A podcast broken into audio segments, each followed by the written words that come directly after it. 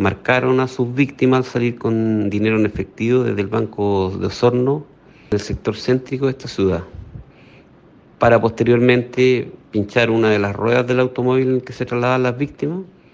lo anterior con la finalidad de robar el dinero que correspondía a 63 millones de pesos en dinero en efectivo.